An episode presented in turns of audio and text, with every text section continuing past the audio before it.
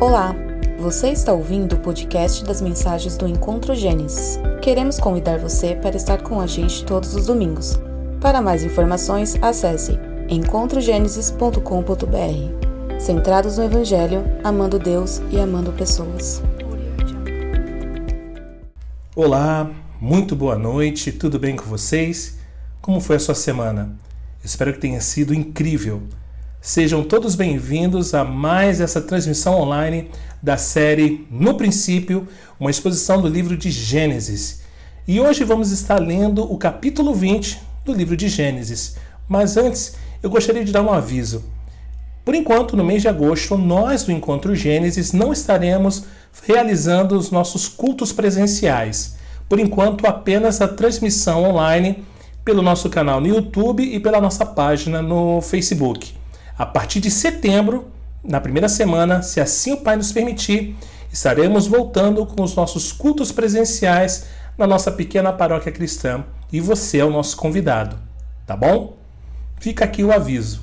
Então, irmãos, eu convido vocês a nesse momento abrir as suas Bíblias, destravar os seus smartphones no livro de Gênesis, capítulo 20. Vamos ler dos versos 1 a 18. Gênesis, capítulo 20, dos versos 1 a 18. Diz assim a palavra do Senhor: Abraão partiu dali e foi para a terra do Negueb. Habitou entre Cádiz e Sur e morou em Gerar. Abraão dizia que Sara, a mulher dele, era sua irmã. Então Abimeleque, rei de Gerar, mandou buscá-la. Deus, porém, veio a Abimeleque em sonhos de noite e lhe disse: você vai ser castigado com a morte por causa da mulher que tomou, porque ela tem marido. Ora, Abimeleque ainda não havia se aproximado de Sara e por isso disse: Senhor, matarás até uma nação inocente? Não foi ele mesmo que me disse: É minha irmã? E ela também me disse: Ele é meu irmão. Com sinceridade de coração e na minha inocência foi que eu fiz isso. Deus respondeu-lhe em sonho: Bem sei que com sinceridade de coração você fez isso. Por isso impedi que você pecasse contra mim e não permiti que você tocasse nela. Agora devolva a mulher a seu marido, pois ele é profeta e intercederá por você, e você viverá. Mas, se não a devolver, saiba que você certamente morrerá, você e tudo o que é seu. Abimeleque levantou-se de madrugada, chamou todos os seus servos e lhes contou todas essas coisas. E os homens ficaram com muito medo. Então Abimeleque chamou Abraão e lhe disse: O que é isso que você fez conosco? Em que foi que pequei contra você para que você trouxesse tamanho pecado sobre mim e sobre o meu reino? O que você me fez é uma coisa que não se deve fazer. E Abimeleque perguntou a Abraão: O que é que levou você a fazer uma coisa dessas? Abraão respondeu: é que eu pensei: certamente não há temor de Deus nesse lugar, e eles me matarão por causa de minha mulher. Por outro lado, ela é de fato minha irmã por parte de pai, embora não por parte de mãe, e veio a ser minha mulher. Quando Deus me fez sair da casa de meu pai para andar errante por aí, eu disse a ela: Esse é o favor que você me fará. Em todo lugar para onde formos, você dirá que eu sou seu irmão. Então Abimeleque tomou ovelhas, bois, servos e servas e os deu a Abraão, e lhe devolveu Sara, sua mulher. Abimeleque disse: A minha terra está diante de você, more onde melhor lhe parecer. E a Sara lhe disse: Dei mil moedas de prata a seu irmão, como compensação por tudo que aconteceu com você, e diante de todos você está justificada. Abraão intercedeu junto a Deus, e ele curou Abimeleque, a mulher e as servas dele, de modo que elas pudessem ter filhos porque o Senhor havia tornado estéreis todas as mulheres da casa de Abimeleque por causa de Sara, mulher de Abraão. Vamos orar? Senhor, obrigado pelo privilégio e oportunidade de mais uma vez estarmos estudando as tuas escrituras. Que o Senhor abra os nossos corações, mentes e ouvidos para receber do Senhor nesta hora. Que possamos estar sensíveis à tua voz. Que essa palavra possa nos confrontar, consolar e confortar. Essa é a nossa súplica, no nome de Jesus. Amém. Nós fazemos nossos inimigos e amigos, disse certa vez Chesterton, mas é Deus quem determina quem serão nossos vizinhos. Alguém disse que um vizinho é uma pessoa que leva um minuto para entrar em sua casa e duas horas para sair. Vizinhos pode ser uma grande fonte de bênçãos e se tornar até mais chegados a nós do que parentes. Provérbios capítulo 27, verso 10 diz que mais vale um vizinho perto do que um irmão longe. No entanto, cristãos ou não podem ser um problema. Na verdade, podemos ser um estorvo para os nossos vizinhos. Costumamos pensar em Abraão como um homem que estava sempre realizando grandes atos de fé e nos esquecemos de que sua vida diária era um, uma rotina constante. Ele precisava tomar conta de uma esposa grávida e de um jovem filho e tinha de administrar grandes rebanhos e cuidar dos negócios do acampamento. Abraão e seu assessor eram responsáveis por resolver disputas cotidianas e por tomar decisões importantíssimas. E além disso, precisava se relacionar com vizinhos como Abimeleque, rei de Gerá. Nas relações com os vizinhos, o patriarca é visto primeiro como agitador e depois como pacificador. E quando observamos essas duas experiências, irmãos, podemos aprender como nos relacionar de modo positivo com pessoas que não compartilham da nossa fé e melhorar nosso testemunho junto a elas. Se você nunca tivesse ouvido falar de Abraão e lesse esse capítulo pela primeira vez, qual dos dois homens você diria que é temente a Deus? Talvez não seria Abraão, mentiroso. Não foi Abraão quem mostrou integridade, e não foi Abraão quem Deus guardou do pecado. O que Abraão fez, irmãos, foi egoísta, mas Abimeleque respondeu com generosidade. Se há alguém nessa história que revela um excelente caráter, perdão, é Abimeleque, e não Abraão, o amigo de Deus. No entanto, antes de tirar conclusões injustificadas, vamos considerar com calma os fatos revelados nesse acontecimento. Os erros de Abraão são trágicos, mas com eles aprendemos algumas lições de grande valor para nos ajudar em nossa caminhada de fé. Os cristãos pecam sim, e esse capítulo seria vergonhoso para nós se não fosse por uma coisa. A Bíblia diz a verdade sobre todas as pessoas, e isso inclui o povo de Deus. Ela não esconde o fato de que Noé se embriagou e se expôs de modo indecoroso, conforme lemos lá em Gênesis 9, e que Moisés perdeu a calma, ou que Davi cometeu adultério e tramou a morte de um soldado valente. Pedro negou o Senhor por três vezes e Barnabé se deixou levar por uma falsa doutrina. Essas coisas, gente bonita e fofa de Deus, não foram registradas para nos incentivar a pecar. Ao contrário, foi para nos advertir sobre o pecado. Afinal, se até mesmo esses grandes homens de fé desobedeceram ao Senhor, então nós, santos comuns, devemos ter cuidado, devemos andar vigilantes. 1 Coríntios capítulo 10, o verso 12, já nos alerta: Aquele, pois, que pensa estar em pé, veja para que não caia. Por que Abraão pecou?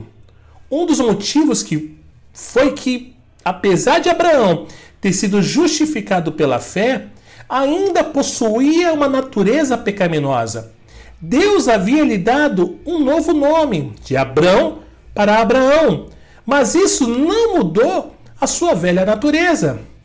1 João capítulo 1, verso 8 diz: Se dissermos que não temos pecado nenhum, a nós mesmos nos enganamos e a verdade não está em nós.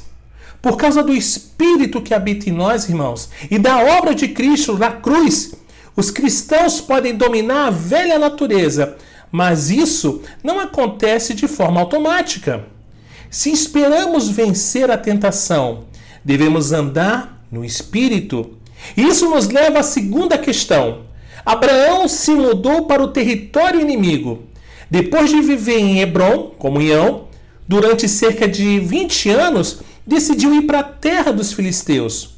Gerá fica próximo à fronteira, mas ainda assim era perigoso ficar lá. Talvez tenha sido a destruição de Sodoma e Gomorra que levou Abraão a querer se mudar. Qualquer que tenha sido o motivo, não foi uma decisão sábia por parte de Abraão. É verdade que Abraão não desceu para o Egito como havia feito antes. Ainda estava dentro dos limites da terra que Deus lhe havia prometido. Mas sua mudança o colocou numa posição muito arriscada. Mateus capítulo 26, verso 41 diz: Vigiai e orai, para que não entreis em tentação. Depois de chegar em Gerá, Abraão começou a andar pelas aparências e não pela fé, pois passou a ter medo, conforme o verso 11. Abraão respondeu: É que eu pensei, certamente não há temor de Deus nesse lugar, e eles me matarão por causa de minha mulher. O medo de homens e a fé em Deus são duas coisas que não podem habitar juntas no mesmo coração. Provérbios capítulo 29, verso 25 afirma: Quem teme ao homem arma ciladas, mas o que confia no Senhor está seguro. Abraão se esqueceu de que seu Deus era o Deus Todo-Poderoso, que podia fazer qualquer coisa e que havia entrado em aliança para abençoar Abraão e Sara. No entanto, o motivo fundamental do erro de Abraão foi o triste fato de que ele e Sara não haviam se arrependido do pecado que havia cometido no Egito, conforme Gênesis 12. Eles admiraram sua transgressão a Faraó e a confessaram a Deus, mas o fato de ela aparecer novamente indica que não tinham se arrependido inteiramente, nem deixado para trás esse pecado. Na verdade, gente bonita e fofa de Deus, o pecado havia ficado ainda pior, porque Sara passou a mentir com Abraão. Vamos ler o verso 5? Não foi ele mesmo que me disse, é minha irmã? E ela também me disse, ele é meu irmão.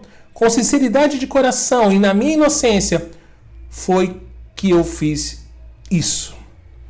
As coisas certamente não vão muito bem em um lar unido por uma mentira.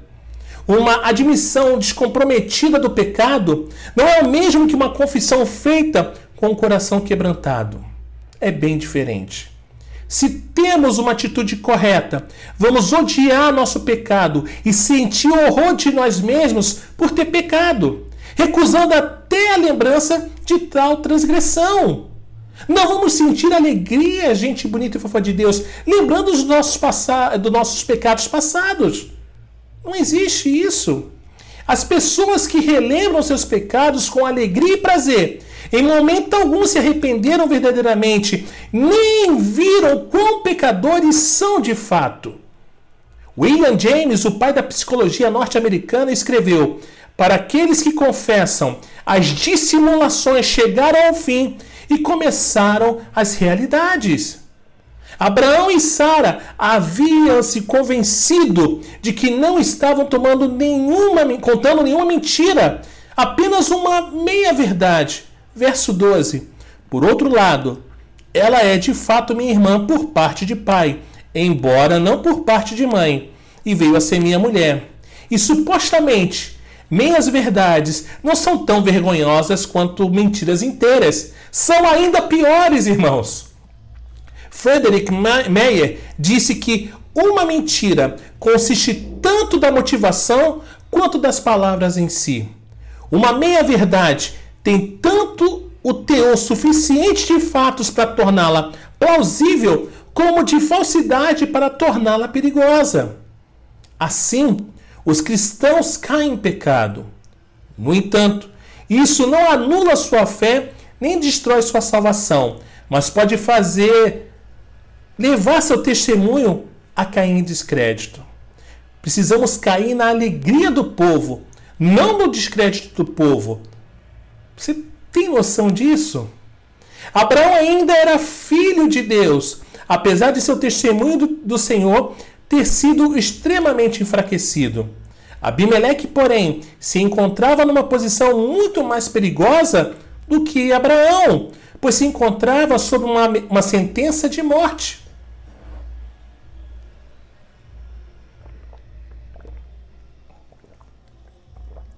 Abimeleque, irmãos, era um homem íntegro. E quando Deus lhe falou, ele obedeceu. Possuía muitas qualidades excelentes. Contudo, não cria em Deus e, portanto, era um homem morto. Isso não minimiza a enormidade do pecado de Abraão, pois seu proceder não foi digno de um crente em Jesus. No entanto, diante de Deus, Abraão e Abimeleque se encontravam em duas posições diferentes. Um deles era salvo, o outro estava perdido. Assim, qualquer pessoa não salva que deseje usar Gênesis 20 como munição contra os cristãos, vocês são todos os hipócritas, deve refletir melhor sobre sua situação espiritual diante do Deus Todo-Poderoso. Se uma pessoa não salva concorda com o que a Bíblia diz sobre Abraão, que ele mentiu, então também deve concordar com o que a Bíblia diz sobre ela, que esta que está morta em suas transgressões e pecado. Apesar de sua desobediência, Abraão era aceito diante de Deus. Abimeleque, no entanto, era rejeitado e vivia sob a condenação divina. Deus disciplinou Abraão, mas condenou Abimeleque. Quando os cristãos pecam, eles sofrem. Charles Spurgeon disse: Deus não permite que seus filhos pequem com sucesso. Quando desobedecemos a Deus deliberadamente, sofremos tanto as consequências de nossos pecados quanto a disciplina da mão de Deus, a menos que nos arrependamos e nos humilhemos. Em Sua graça, Deus perdoará nossos pecados, mas em Sua soberania, deve permitir que o pecado produza uma triste colheita. Os Salmos 32 e 51, irmãos, ilustram muito bem o que aconteceu a Davi física e espiritualmente enquanto não se arrependeu e confessou seus pecados ao Senhor. Sugiro que os irmãos leiam. Levou apenas alguns segundos para Abraão contar uma mentira, mas essa mentira consistiu em muito mais do que simples sons de ar saindo por entre seus lábios. Se tornou uma semente plantada que cresceu e deu frutos amargos. E Deus, irmãos, simplesmente detesta mentiras. Ele é o Deus da verdade. O Espírito é o Espírito da verdade. E a palavra é a palavra da verdade. Matthew Henry disse que uma língua mentirosa dura apenas um momento. A verdade é a filha do tempo, e com o tempo ela se revelará. O que essa mentira custou então para Abraão, pastor Leal? Para começar, custou-lhe o seu caráter. Custou o seu caráter. Philip Brooks disse: o propósito da vida é construir o caráter mediante a verdade. Deus não está apenas salvando almas e levando as pessoas para o céu. Por meio de testes e provações da vida, torna as pessoas salvas mais semelhantes a Jesus Cristo e assim glorifica seu nome. Aleluia. Abraão parou de perguntar o que é certo e começou a perguntar o que é seguro. E isso levou à sua queda. Uma vez que o sal perde o sabor, como fazê-lo voltar ao que era? Além disso, perdeu seu testemunho. Como Abraão poderia falar a seus vizinhos pagãos da verdade de Deus quando ele próprio havia contado uma mentira. Ló perdeu seu testemunho em Sodoma e Abraão perdeu o seu em Gerar. O exemplo de um homem mau tem pouca influência sobre homens bons. Porém, o mau exemplo de um homem bom, de posição eminente e de reputação impecável tem um enorme poder para o diabo, escreveu James Starham. Imaginem, irmãos, a humilhação de Abraão quando Abimeleque o chamou, o confrontou e o repreendeu.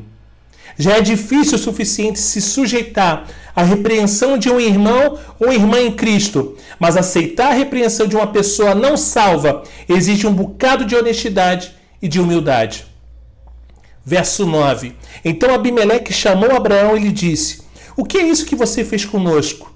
Em que foi que pequei contra você para que você trouxesse tamanho pecado sobre mim e sobre o meu reino? O que você me fez é uma coisa que não se deve fazer. Essas palavras feriram profundamente. Os cristãos devem ter cuidado com a maneira como se relacionam com os de fora. Ele perdeu seu ministério, pois em lugar de ser fonte de bênção, foi motivo de julgamento. Nenhuma criança nasceu durante o tempo que Abraão passou em Gerar.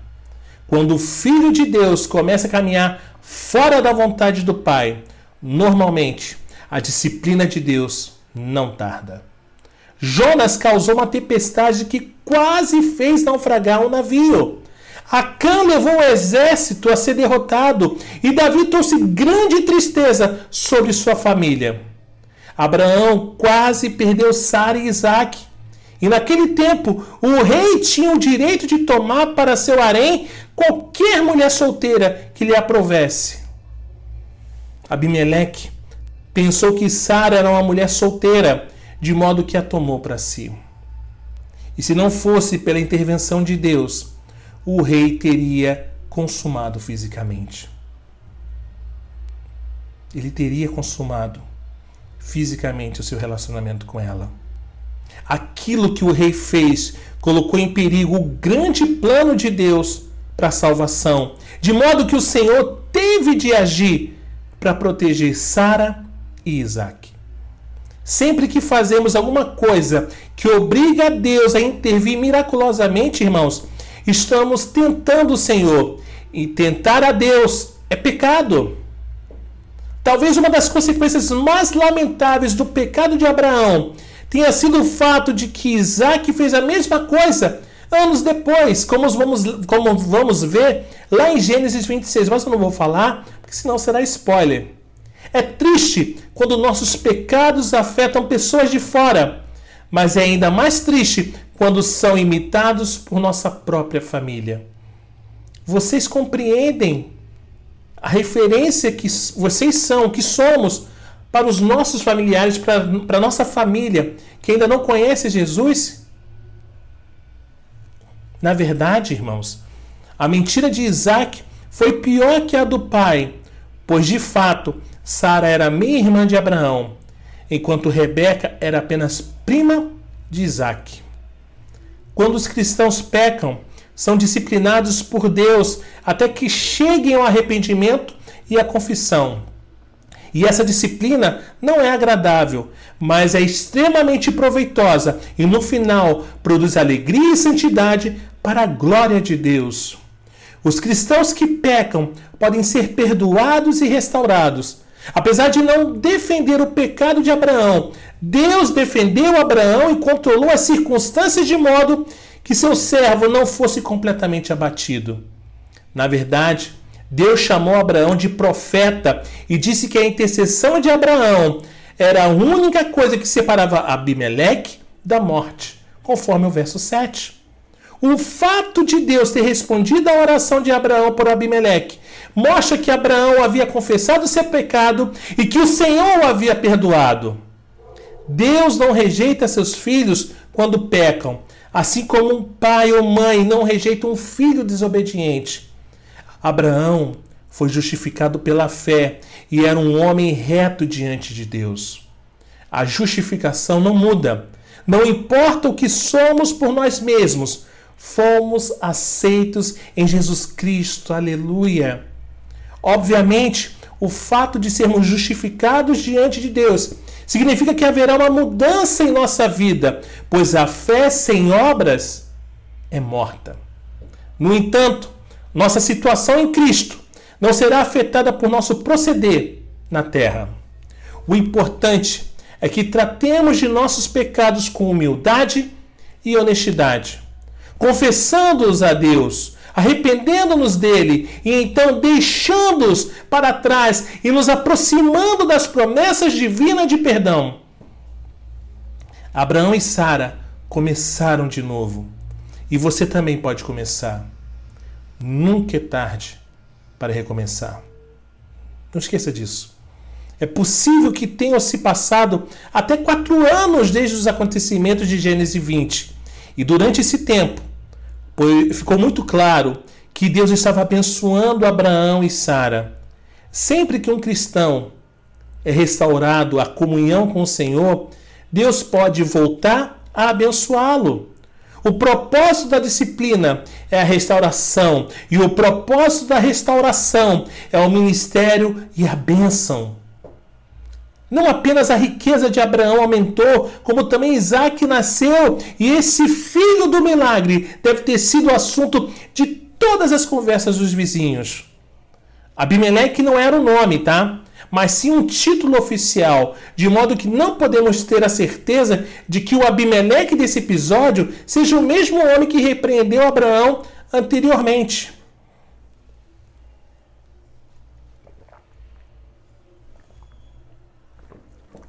O fato de ele querer uma garantia da fidelidade de Abraão indica que a falsidade do patriarca levou à falta de confiança por parte de seus vizinhos. Queriam ter a certeza de que iria jogar limpo com eles, pois era um homem muito poderoso. Que testemunho! Deus é contigo em tudo o que fazes. Abraão não permitiu que um lapso na fé o derrubasse. Colocou sua vida em ordem com Deus e começou novamente. James Starran disse: os homens não devem ser julgados pela presença ou ausência de defeitos, mas sim pelo rumo da sua vida. Deus, irmãos, está disposto a nos abençoar quando nos posicionamos para ser abençoados. Enquanto estava vivendo em Hebron, Abraão havia se afiado a alguns dos líderes da, regi da região, de modo que não havia problema algum em fazer um acordo com Abimeleque. Com isso, Abraão não estava comprometendo o seu testemunho. O povo de Deus coopera com várias pessoas diferentes, em diferentes momentos e com diferentes propósitos. E o cristão que tem discernimento sabe quando uma aliança não está de acordo com a vontade de Deus. Olha que interessante, irmãos. A água ainda é um bem muito precioso na Terra Santa. Hoje em dia são usados vários métodos de irrigação no tempo de Abraão, por exemplo, eram necessários cavar poços e guardá-los com cuidado. Se alguém não vigiasse seu poço, os inimigos poderiam se apossar dele ou enchê-lo.